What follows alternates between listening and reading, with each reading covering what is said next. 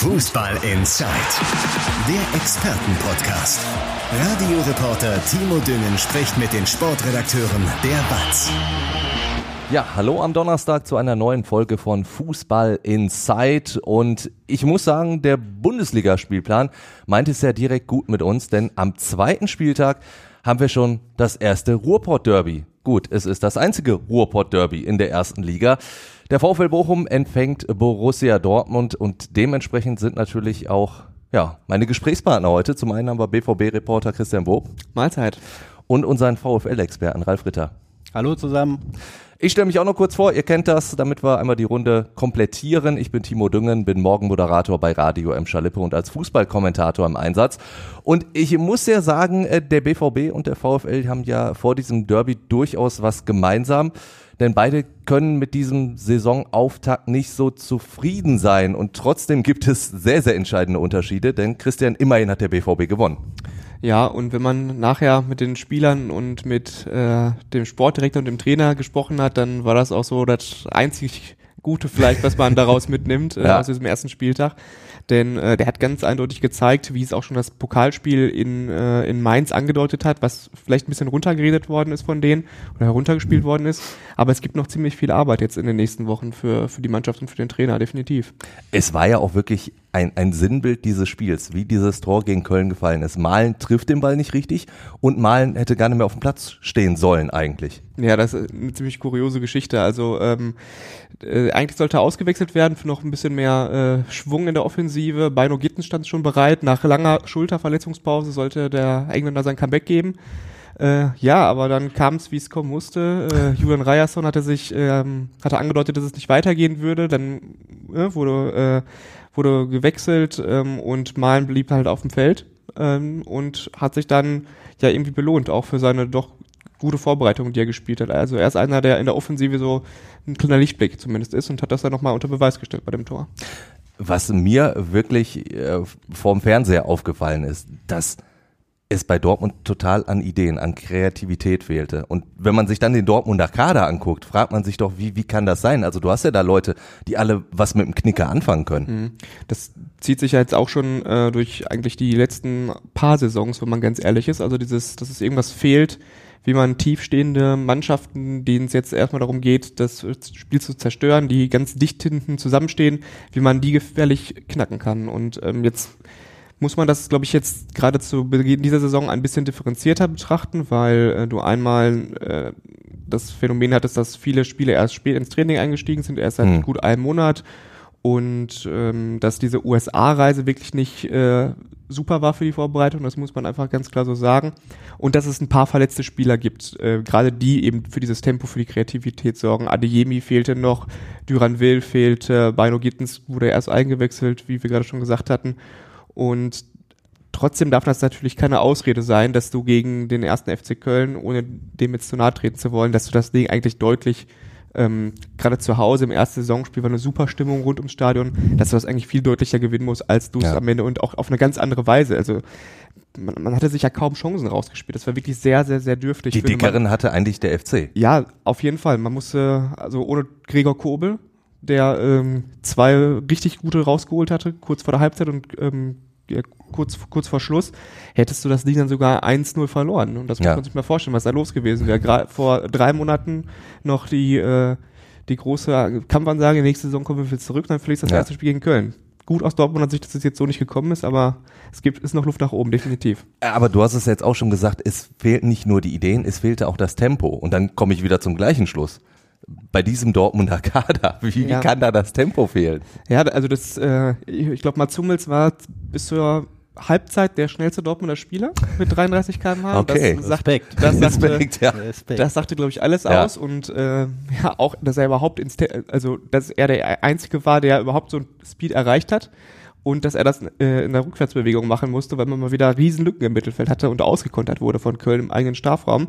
Ähm, das ist schon äh, ja sinnbildlich und auch gerade das Problem ist ja, dass die dass du vorne nicht in diese Räume kommst, wo du dann dein Tempo ausspielen kannst. Also ja. hinter die hinter die Abwehr in die Zwischenräume und das ja, das das fehlte gegen Köln total, muss man sagen. Das war auch schon in der Vorbereitung nicht immer zu sehen.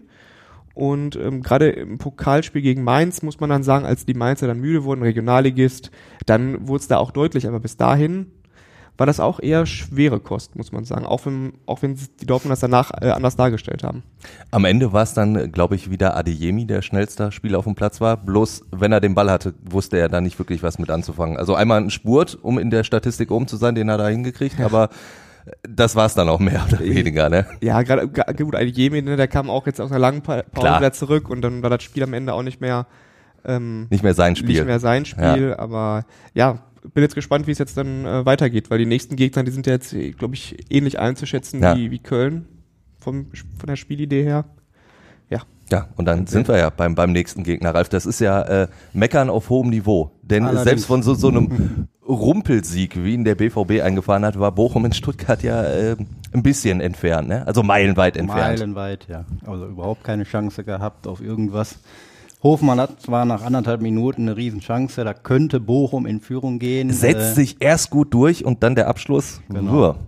Aber hätte, hätte Fahrradkette erstens und zweitens, so wie die Bochumer gespielt haben, auch in der Folge, ich meine, da stand es ja 0-0, da Ja. war ja nichts verloren. Ja. Richtig. Auch wenn der Ding nicht drin war. Ja.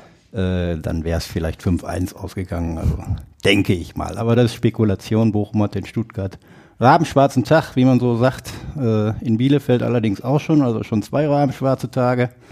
Insofern ist der Club, die Mannschaft ein bisschen im Schockzustand gewesen. Ja. Und hofft jetzt natürlich auf die Wende. Gegen Dortmund kann man sehr viel wieder gut machen. Aber genau das ist es ja. Also wir haben jetzt äh, ja den Vorteil, dass wir donnerstags aufzeichnen. Da ist der Bundesligaspieltag so, so ein bisschen weiter weg, so ein paar Tage ins Land gegangen. Man konnte das Ganze nochmal sacken lassen. Haben die Bochumer, äh, hast du mittlerweile eine Erklärung für so eine Leistung wie die in Stuttgart? Naja, die eine Erklärung äh, hat, glaube ich, jeder gesehen. Da fehlte es komplett an Bereitschaft, an Aggressivität, an Intensität. Das, was Bochum auszeichnet in den Spielen, in denen sie erfolgreich waren in der letzten Saison. Auch letzte Saison, das wird gerne unter den Tisch gekehrt. Äh, aufgrund des hervorragenden Finales gab es solche Spiele wie Ja. in Stuttgart oder zumindest so ähnliche Spiele wie zum Beispiel in Bremen oder in Leipzig. Auch in Gladbach äh, kurz vor Schluss, ja. Ja. Diese Spiele gab's. Aber ja, diese Bereitschaft fehlte halt erstens komplett. Das war also eigentlich jedem direkt nach dem Spiel klar. Dann ist natürlich äh, die Systemdebatte läuft heiß. Kommen wir Ja, natürlich auch gleich noch zu. Läuft ja. heiß, aber ähm, Trainer Thomas Letsch nimmt, sich dieser Debatte nicht an, Sportdirektor Marc Letter auch nicht. Aber der Trainer war auch selbstkritisch, hat äh, eigene Fehler beim Matchplan eingeräumt, hat gesagt, der Ansatz war zu passiv. Und wörtlich hat er das nicht so gesagt, aber ähm, er meinte auch zu raumorientiert. Also nicht dieses aggressive Mann gegen Mann in der letzten Saison. Unter anderem auch die Dortmunder, manche haben sich ja richtig beschwert, was die Bochumer da für einen Fußball spielen, dass die elf gegen elf verteidigen. Ja. Ja.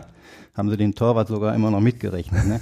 Also die haben wirklich äh, eine, eine klare mannorientierte äh, Defensive gestellt, von, Ja. von vorne bis hinten. Und in Stuttgart war es eher raumorientiert. Also Letsch hat äh, gesagt, dass wir Führig und Silas, die beiden Stuttgarter Außenangreifer mit viel Tempo nicht äh, Mann gedeckt haben, sondern eher raumorientiert war sicherlich sein Fehler. Ja. Und dann kamen viele, Beide sehr viele, auffällig im Spiel, tatsächlich. Ja, ja, Ja. Genau. Silas letzte Saison auch schon ging. Also Ja. den kennt man ja. Ne? ja, spielt schon was länger beim VfB auch. Ähm, also da ist der VfL da selbst in der Analyse äh, ein Stück weitergekommen, sicherlich. Ähm, ich erwarte, dass sie jetzt einen aktiveren Ansatz wählen, also höher verteidigen, höher, äh, früher attackieren, viel mehr draufgehen auf Mann und Ball, wenn Dortmund den Ball hat, und das wird ja meistens der Fall sein, erfahrungsgemäß und von der Qualität her nicht anders zu erwarten. Mehr in die Zweikämpfe kommen auf diese Art und Weise, da wird jeder besser weiß, was er zu tun hat. Denn man hatte schon das Gefühl, die Mannschaft hat, wenn es dann mit dieser Dreierkette da weitergehen soll, äh, noch nicht begriffen, wie sie sich wann wo bewegen sollen. Es gab riesige Räume, riesige Abstände, keinen Zugriff. Also nach hinten wie nach vorne einfach nichts. Du hast jetzt schon ganz, ganz viele Sachen angesprochen, die wir natürlich auch alle einzeln abarbeiten werden, so würde ich es mal bezeichnen. Aber du hast halt vor allen Dingen diese, diese Aggressivität angesprochen, die gefehlt hat. Und das, obwohl es ja wirklich diesen Warnschuss eine Woche vorher gab. Also du bist äh, beim Drittligisten rausgeflogen im Pokal. Genau. Kann passieren. Jetzt ist aber auch Arminia Bielefeld, das zeigt ja auch dieser Drittligastart jetzt auch nicht das alleroberste Regal in Liga nicht. 3. Auch da hat in ne? der ersten Halbzeit halt komplett die, diese Bereitschaft, diese Fokussierung aufs Spiel komplett gefehlt. Da dachte man vielleicht noch, wenn man es gut mal mit dem VfL Ausrutscher, Ja. ein bisschen unterschätzt, wie das so oft ist im Pokal. Ne? Zweite Halbzeit war dann besser, wenn auch nicht gut. Zum Ausgleich hat es immerhin noch gereicht. Verlängerung tröpfelte dann wieder komplett vor sich hin, war auch unverständlich. Ähm, ja, aber der Warnschuss war offensichtlich, ni- offensichtlich nicht Warnschuss genug. Ja. Jetzt könnte ja so ein Spiel gegen Dortmund vielleicht gerade recht kommen, denn äh, drehen wir das Ganze jetzt erstmal um. Christian, äh, wir haben es auch jetzt gerade schon so ein bisschen gesagt. Bochum ist natürlich genauso ein Gegner, gegen den sich eine Mannschaft wie Borussia Dortmund immer wieder schwer tut, weil die halt fußballerisch und da tue ich dem VfL glaube ich nicht mit Unrecht und und äh, greif ihn da eigentlich nicht an, aber fußballerisch sind die Bochumer ja naja unter dem Dortmunder Niveau. Ähm, ja, aber sie hatten zumindest in den vergangenen Spielen gegen, gegen Dortmund immer einen Plan. Ähm, Das und, definitiv. Und äh, das hatten auch ziemlich viele andere Mannschaften, wenn man ehrlich ist, auch schon in der vergangenen Saison. Und ähm, die Dortmund hatten auch nicht immer eine Antwort darauf. Also wenn man sich die Spiele anguckt, ähm, äh, auf Schalke in der letzten Rückrunde, äh, in Bochum, in Stuttgart, gegen Mainz zu Hause und am Ende äh, auch das Hinspiel gegen Mainz äh, oder in Mainz. Das war alles so, dass ähm, ja, wo du dann Punkte liegen lässt, wo du dann mit Glück noch Punkte holst, wie zum Beispiel bei dem äh, bei dem einen Mainz-Spiel und ähm, es wird einfach darum gehen, dass du schaffst, die Stärken deiner Spieler und die, wenn die, die, die Stärken ausspielen können, ja zu den schon gehobenen europäischen Niveau äh, zählen, dass du die halt auf den Platz bekommst. Und das geht nur, wenn du ähm, das Spiel breit machst, du Tiefe da reinbekommst, du schaffst die Flügel, wo ich glaube, das ist so ziemlich mit die, die stärkste Position, die sie haben, dass die Flügel hinter die Bochumer Kette kommen, dass Haller, der ähm, gegen Köln völlig abgemeldet war, dass, dass du den ins Spiel äh, einbringst, dass der die Bälle abtropfen lässt, weiter, weiter lässt. Also genau das, was er gerade in dieser Phase im Frühjahr, wo die Dortmunder diese Siegesserie hatten, was er da super gemacht hat, ähm, dass du diese Sachen einfach ähm, auf, die, auf den Rasen bekommst und gleichzeitig, das war auch ein Problem gegen Köln, dass du halt das Verteidigen nicht ähm, vergisst. Ne? Also das ist selbst, selbst Mainz im Pokal hat es teilweise geschafft, die Dortmunder zu überlaufen, weil Chan viel zu offensiv war, Mhm. weil die Abstimmung zwischen Flügel, also Außenverteidiger und Innenverteidiger überhaupt, überhaupt nicht stimmt. Du hattest Riesenräume im Umschaltspiel und ähm, das wird, glaube ich, der, der Schlüssel sein, dass du auf der einen Seite offensiv dein Spiel durchziehst, auf der anderen Seite das ähm, dann auch nicht vernachlässigst, eine Rückwärtsbewegung, obwohl du auf dem Papier natürlich auf jeder Position deutlich besser besetzt bist. Aber trotzdem auf jeden Fall viel Verbesserungspotenzial jetzt auch im Hinblick auf dieses Spiel. Eine Frage beim BVB wird dann auch sein, wer auf der Zehnerposition spielen wird. Also Julian Brandt hat so durch die Blume durchblicken lassen. Ja, würde ich schon ganz gerne. Ich könnte mir aber auch vorstellen, Marco Reus wird da auch ganz gerne spielen. Ja, ähm, bislang war es ja so, dass ähm, Brandt auf die Flügel ausweichen musste, weil ähm, da eben Personalprobleme waren, weil Adeyemi fehlte, Duran Will, Bino Gittens und so weiter und so fort. Adeyemi ist jetzt zurück, Bino Gittens auch. Ähm, ich gehe stark davon aus, dass Adeyemi und Malen auf den Flügeln beginnen und dann muss aus meiner Sicht Julian Brandt wieder zurück ins Zentrum äh, rücken, weil zum einen ist, ist er da viel besser halt ins Spiel integriert, kann freier sein, kreativer sein. Wo Brandt im Zentrum gespielt hat in der vergangenen Rückrunde war die stärkste Phase auch beim BVB. Also das ist äh, das ist schon kein Zufall, dass das genau zusammengefallen ist.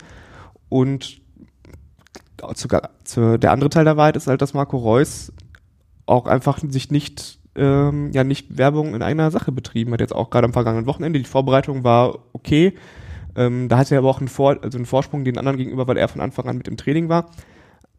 Aber Reus, äh, also es reicht dann in vielen Spielen auch einfach nicht. Also du brauchst dann halt Brandt, ähm, Matcher, der auch lange fehlte oder länger fehlte, ist jetzt auch wieder zurück. Ähm, das sind dann schon die Kandidaten, die, äh, glaube ich, bei Terzic in der Hierarchie äh, davor stehen, ja, eindeutig. Bei Marco Reus hatten ja jetzt wirklich auch einige die Hoffnung, dass er vielleicht ein bisschen befreiter aufspielen kann durch die, diese Abgabe der Kapitänsbinde. Das erste Spiel jetzt spricht jetzt nicht dafür, dass es so ist, aber ist es dann vielleicht auch noch ein bisschen zu früh, da jetzt so ein Fazit zu ziehen, weil ich meine, das war ein Saisonspiel. Ja, da würde ich erstmal noch ein paar, paar Spiele abwarten. Ähm, ich also in der Vorbereitung war es ja, war es ja schon so, fand ich das ähm, ohne, also ich weiß nicht, ob es dann auch an der Binde lag, ob es an den Gegnern lag, und dass er ziemlich früh in die, in die äh, ins Training eingestiegen ist. Aber da fand ich ja schon, dass es ansprechend gemacht hat für einen 34-Jährigen, der schon, und auch, das ist jetzt nicht negativ gemeint, aber der seit einiger Zeit schon über seinem Leistungszenit ist. Ähm, dafür hat, also ich finde, hat das gut gemacht. Und er ist ja nach wie vor immer noch ein guter Ergänzungsspieler im Kader, den du dann für gewisse Spielsituationen aufs Feld schicken kannst, den du auch jetzt, wenn die englischen Wochen beginnen, ähm, definitiv brauchen wir es auch mal für die Startaufstellung. Aber wenn alle dann fit sind und du die Alternative hast, Julian Brandt, Nationalspieler, der, glaube ich, auch, ähm, ja, muss man mal schauen, wie es da beim DFB weitergeht, aber der auch äh, eine gute Chance hat, da eine wichtige Rolle zu spielen, der der super gemacht hat in der vergangenen Saison, wenn du den dann hast, musst du halt, äh, ja, musst du halt Reus opfern tatsächlich. Ne? Ralf, auch beim VfL steht das Zentrum so ein bisschen zur Debatte. Zwar ein bisschen weiter zurückgezogen, aber da könnte Bero, der Neuzugang, ja wirklich für mehr Aggressivität sorgen, weil da hast du gesagt, das hat absolut gefehlt gegen Stuttgart und Christian hat das ja auch schon immer wieder so angedeutet. Diese Aggressivität, das ist natürlich genau was, was Borussia Dortmund nicht mag. Ja, also die muss auf jeden Fall aus dem Zentrum kommen. In Stuttgart würde ich aber sagen, war es auch von der Grundaufstellung vom System her, also letztlich geschuldet, dass äh, Losilla und Stöger da nicht in die Zweikämpfe kamen. Es passte einfach äh, von der gesamten Aufteilung nicht. Ich gehe davon aus, dass Bochum jetzt wieder kompakter sein wird und dass ein Losilla und Stöger da jetzt wieder äh, besser reinkommen und, und vorangehen und da den Dortmundern ordentlich auf die Füße treten werden. Ja. Zu gut Deutsch. Und ich rechne auch mit dem Matto Spero, ja. Den hatte ich schon in Stuttgart erwartet, dann hatte er sich aber verletzt. Ähm, Dienstag ist er wieder ins Training eingestiegen, noch ein bisschen dosiert, Mittwoch aber komplett trainiert und soweit ich weiß auch heute. Und mit Matusz Bero, das ist auch so ein aggressiver Spieler. Nicht der beste Fußballer in den Reihen des VfL Bochum, aber äh, er bringt äh, eine Komponente mit, die hm. Bochum gut tut in der Bundesliga. Nicht nur gegen Dortmund, muss ich sagen, sondern Bochum muss auch dahin kommen, dass sie sagen, die tut uns gegen jeden Gegner gut, weil ja. sonst äh, gehen wir so unter wie gegen Stuttgart ist ja jetzt auch kein Champions League Aspirant. Äh, richtig, Stuttgart jetzt auch. Äh, Gute Mannschaft. Sind wir wieder beim Thema auch nicht oberstes Regal, nee. definitiv nicht. Eben. Christian hat es schon von alleine gemacht, da musste ich ihn gar nicht mehr fragen, den musstest du nur kurz anpieken, da hat er quasi eine Verbesserungsliste im Spiel der Dortmunder aufgereiht, die war ellenlang. Beim VfL oh. Bochum ist, ja sie ist, sie wahrscheinlich noch länger. Also äh, wo genau, wo konkret würdest du sagen, gerade gegen den BVB, das muss der VfL so machen, das muss besser laufen und jetzt sag nicht alles. Alles. ich wusste es. Hat der Kapitän auch gesagt. Alles. ja, gut. Ja, Nein, halten wir das ähm, so fest. Also habe ich, glaube ich, gerade schon angedeutet, ja. in erster Linie die Kompaktheit. Die Kompaktheit und die Mannorientiertheit, dass sie auf die Drau Leute draufgehen, dass sie eklig sind, so sagt man es da ja dann auch immer, äh, dass sie die Dortmunder nerven, dass sie nicht in ihren Spielfluss kommen, dass sie ihr Tempo eben nicht so ausspielen können. Äh, und bei eigenem Ballbesitz müssen sie natürlich sehen, dass sie ihre zweiten Bälle wieder besser gewinnen und sich so ins Spiel arbeiten. Das Publikum spielt natürlich auch noch eine Rolle. Ja, das wird äh, zunächst mal, sofern sie blau-weißen Farben trägt, äh, komplett hinter dem Team stehen. Da bin ich überzeugt, auch nach dem Fehlstart. Ähm, und da wird es darauf ankommen, in den ersten 10, 15 Minuten, mhm. dass man die mitnimmt und man sich gegenseitig dann pusht, wie es ja in der letzten Saison dann bei den Siegen, die ja oft knapp waren, wo das wirklich ein entscheidendes äh, Pünktchen war, ja. diese Fans im Nacken die man halt mitreißen muss. Das muss in den ersten 10, 15 Minuten. Wie schaffst du das? Direkt mal die erste Grätsche an der Mittellinie auspacken oder? Zum Beispiel. Zum Beispiel. einmal, ja, einmal den Dortmunder über die Klinge springen lassen. nicht so wie Amiri von Leverkusen, dass du gleich runterfliegst, sondern. Das äh, stimmt wohl. Nein, aber ne, voll, volle Pulle reingehen und, ja. und kompakter sein. Du hast jetzt immer wieder über System gesprochen. Ja, ja, jetzt sind ja, wir doch bei der Dreierkette. Genau. Denn ich erinnere mich noch, letzte Saison, so ein richtig schlechtes Spiel gab es ja auch in Bremen vom VfL. So, und da äh, wurde auch mit der Dreierkette gespielt. Da und direkt Dreier, danach hatten wir Thomas Letsch äh, hier bei uns im Podcast zu Gast. Und da hat er ja noch gesagt, ja, also das war vielleicht nicht so optimal. Er hat nicht wirklich den Fehler eingestanden, hat aber gesagt, er kann nachvollziehen, dass es daran Kritik gibt. Diesmal lässt man beim VfL gar nicht diese Kritik aufkommen in Sachen Dreierkette, Die Systemfrage. Die Kritik an der Dreierkette lässt er nicht aufkommen. Er antwortet dann immer allerdings sehr ausführlich. So viel Platz gibt so eine Zeitung oder auch ein Online-Medium gar nicht her. und listet viele, viele Spiele auf, wo sie äh, je nach Situation mit Dreier, mit Viererkette, mit Fünferkette gespielt haben. In der Grundordnung 4-2-2-2 sagt er, wir machen gar nicht so viel anders. In der zweiten Halbzeit in Stuttgart auch nicht. Ähm, ja, trotzdem bleibe ich dabei. Ich habe auch konkret nachgefragt, also jetzt Dreierkette oder nicht gegen Dortmund. Ja. Auch da wieder der Verweis auf viele andere Spiele. Das ist mal so. Auch gegen Leipzig zum Beispiel zu Hause ähm, war es keine Dreierkette aus meiner Sicht, aber auch da ein bisschen anderes System. Also er sagt, das war nicht immer das 4-3-3, wie es Fans und auch Medien immer so transportiert haben, sondern es war schon immer ein bisschen flexibel. Ähm, ja, ne, also dieses Dreier-Vierer-Kettensystemdebatte, die nimmt er nicht an, aber ich habe ja gerade schon gesagt, was er angenommen hat mit der Passivität. Ja. Ähm, ich gehe davon aus, dass die Grundformation eine Viererkette sein wird. Und dann äh, vielleicht direkt mit Kevin Schlotterbeck, dem Rückkehrer? Möglich, aber das ist jetzt, äh, also es sind fast alle Spieler gesund, bis auf Moritz Broni Quateng. Nach so einem Spiel kannst du eigentlich erstmal jeden Spieler in Frage stellen. Ähm, ich habe das Dienstagstraining gesehen, das ist aber so ein Training zum Reinkommen und richtig ernst wird es dann Mittwoch, Donnerstag. Äh, das war hinter verschlossenen Türen. Es gibt von den Spielertypen her äh, sehr, sehr viele Optionen und da kann ich mich, boah, da wage ich mich überhaupt nicht festzulegen. Es kann sein, dass Kevin Schlotterbeck direkt reinrutscht, sowohl in der Dreierkette als auch in der Viererkette. Kann aber auch nicht sein. Also, boah, das, das ist echt diesmal eine sehr, sehr schwierige Spekulation. Also ich würde mich auf ein paar Spieler festlegen, die weiterhin gesetzt sind. Stöger, Losilla habe ich genannt, Hm. Ivan Orlitz nenne ich. Ähm, Takuma Asano ist für mich gesetzt. Ich er erwarte auch weiterhin Philipp Hofmann, weil sonst hast du überhaupt keinen Zielspieler. Auch wenn er in der Torkrise ist, denke ich, dass er um die Bälle, die langen Schläge, die zu erwarten sind, um sie äh, anzunehmen, weiterzuleiten, zu behaupten, um Bälle zu gewinnen vorne, um äh, vielleicht auch dann halt zum Abschluss zu kommen, vielleicht dann auch mal wieder erfolgreich. Äh, brauchst du den eigentlich gegen Dortmund? Ne? Dann wird sich dann mit Hummels und wer spielt noch? Süle? Oder? Sülevic. Ja. Süle. Oder Süle und Schlotterbeck könnte auch. Oder Nico Schlotterbeck, wäre auch interessant. Wäre doch Ja. schön, das Bruderduell. Einmal mehr. Also den erwarte ich auch auf jeden Fall und alle anderen Positionen, Riemann im Tor ist auch klar. Ja. So, ein paar habe ich, aber die anderen sind wirklich, boah, ob Bernardo spielt oder Schlotterbeck in der Verteidigung oder als linker Verteidiger in der Dreierkette, aber das ist ja offen. Geht's nach mir, spielt Christian Gamboa, den habe ich schon in Stuttgart vermisst, allein schon aufgrund seiner Mentalität, also hat er aus meiner Sicht eine super Vorbereitung hingelegt. Felix Pass lag äh, im Training von mir aus auch, soweit ich es gesehen habe, aber in den Spielen nicht, auch in den Vorbereitungen. Aber wäre natürlich jetzt ein besonderes Spiel für ihn, ne? Ja, aber er hat Sagt man immer dann so, gegen weder den in. Bielefeld überzeugt, noch, äh, noch äh, in Stuttgart. War gerade defensiv sehr schwach. Also ich würde Gamboa bringen, aber ob der Trainer das auch so sieht, werden wir sehen. Das kann ich wirklich, das ist totale Spekulation. Ja. Ja klar, da werden wir uns dann überraschen lassen. Bei Kevin Schlotterbeck, ähm, diese Rückkehr, wie bewertest du die? Also ich meine, er ist ja sozusagen als äh, schon so ein bisschen Held des Klassenerhalts gegangen. Und jetzt ist er wieder da. Einer der Helden, ja. Das- ja, aber das gut, Tor in- der in Kopfball in war Berlin ist äh, natürlich äh, sehr, sehr ausschlaggebend ja, gewesen. Ja. Das Kopfballtor in Berlin ist unvergessen, Ja. ist was für die Geschichtsbücher. Ähm, Habe ich ihn auch darauf angesprochen am Dienstag. Und Na, es war auch für ihn was ganz, ganz Besonderes nach wie vor. Dann Also tu doch nicht so, als wenn ich Mist erzählen würde. muss er mal ein bisschen Krawall machen.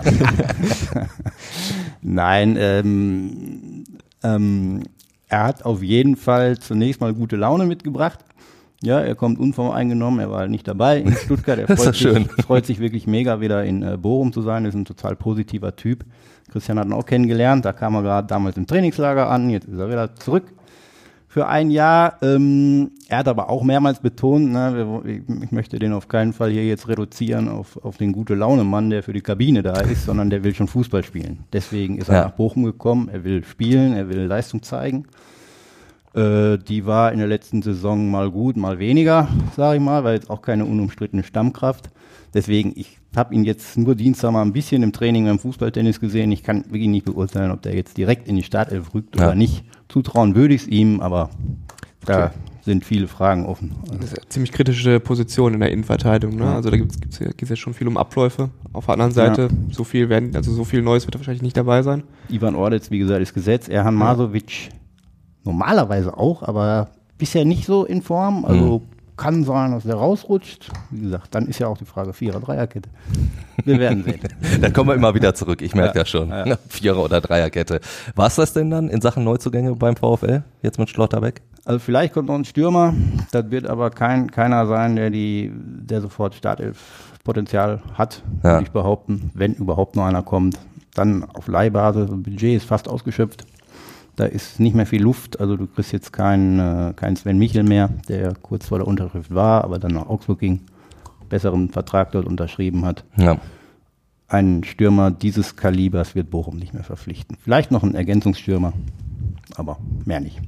ja so Abgang, Abgangsseite bekannt, Tim Oermann soll noch Ja. verliehen werden, Luis Hartwig, Moritz Römling, Jordi Osetutu.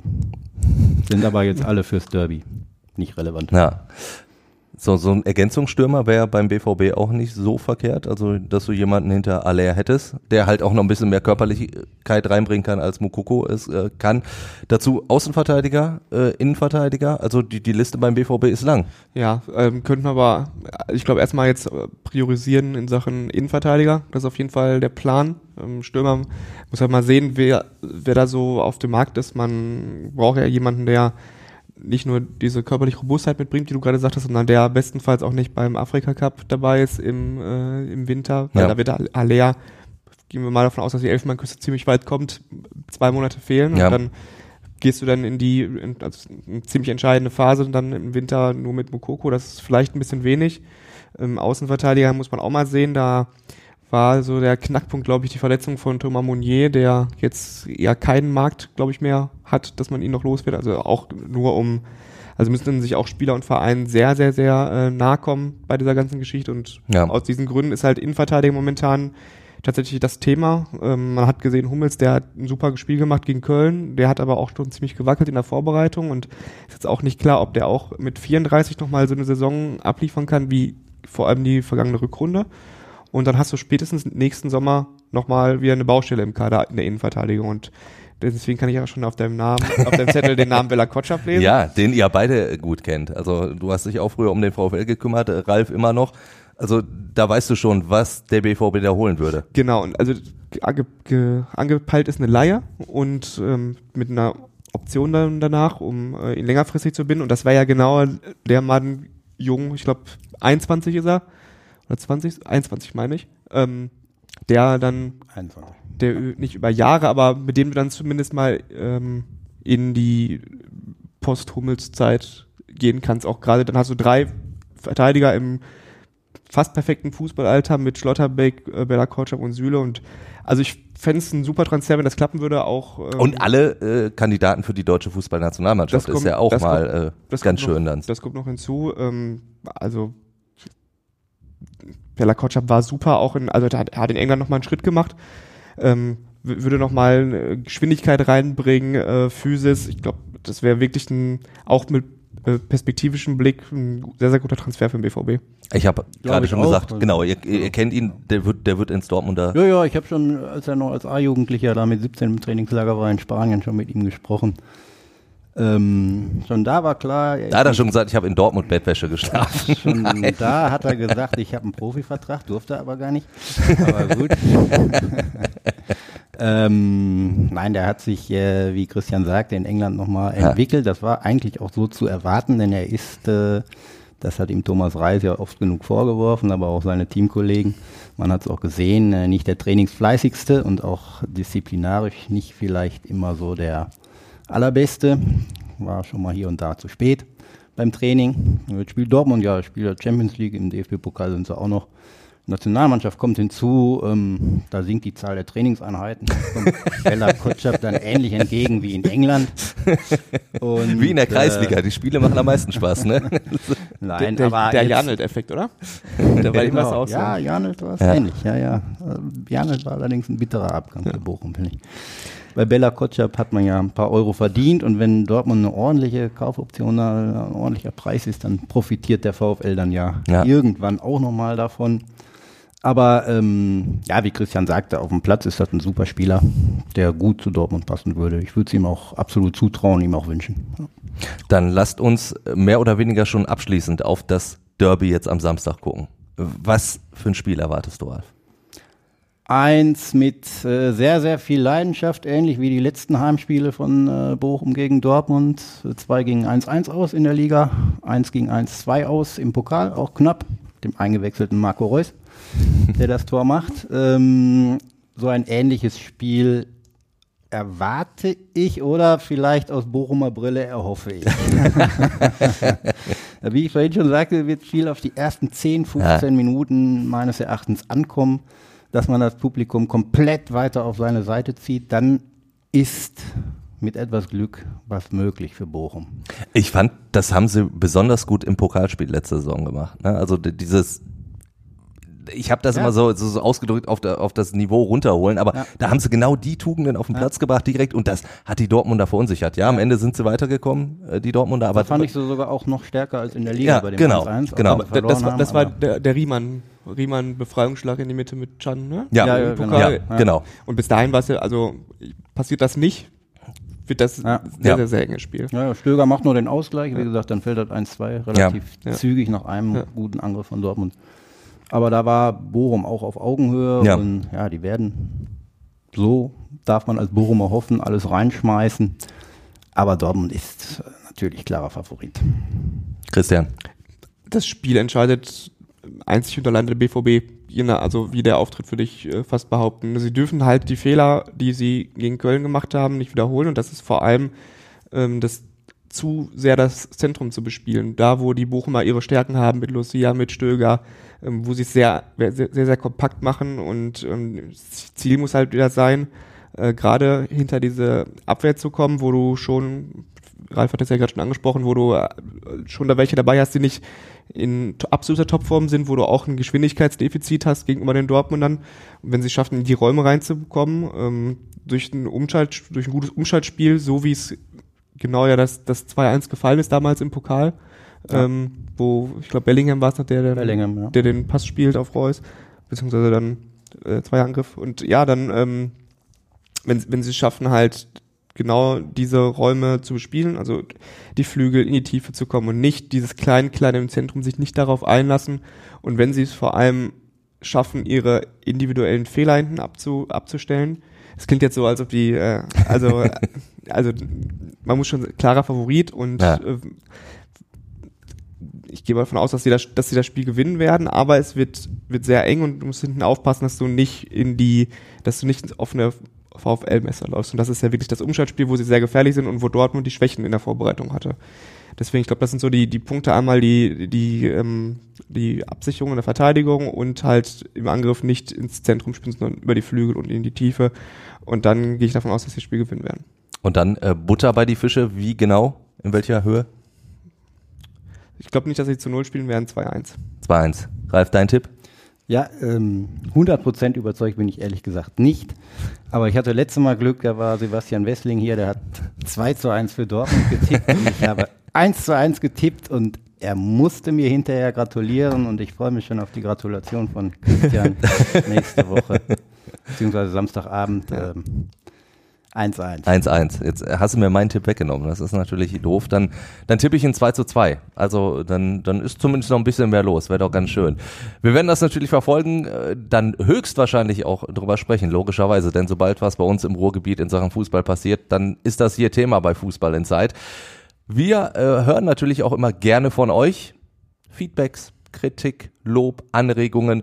Her damit zum Beispiel per Mail hallo at fußball-insight.com oder ihr schreibt uns auch eine WhatsApp, könnt ihr sogar Sprachnachrichten schicken. Die passende Nummer packe ich euch in die Show Notes. Und dann sind wir am nächsten Donnerstag natürlich wieder mit einer neuen Folge am Start. Bis dahin. Ciao, ciao. Tschüss. Ciao. Fußball Inside, der Expertenpodcast. Von den Lokalradios im Ruhrgebiet und der Watz. Jeden Donnerstag neu. Überall, wo es Podcasts gibt.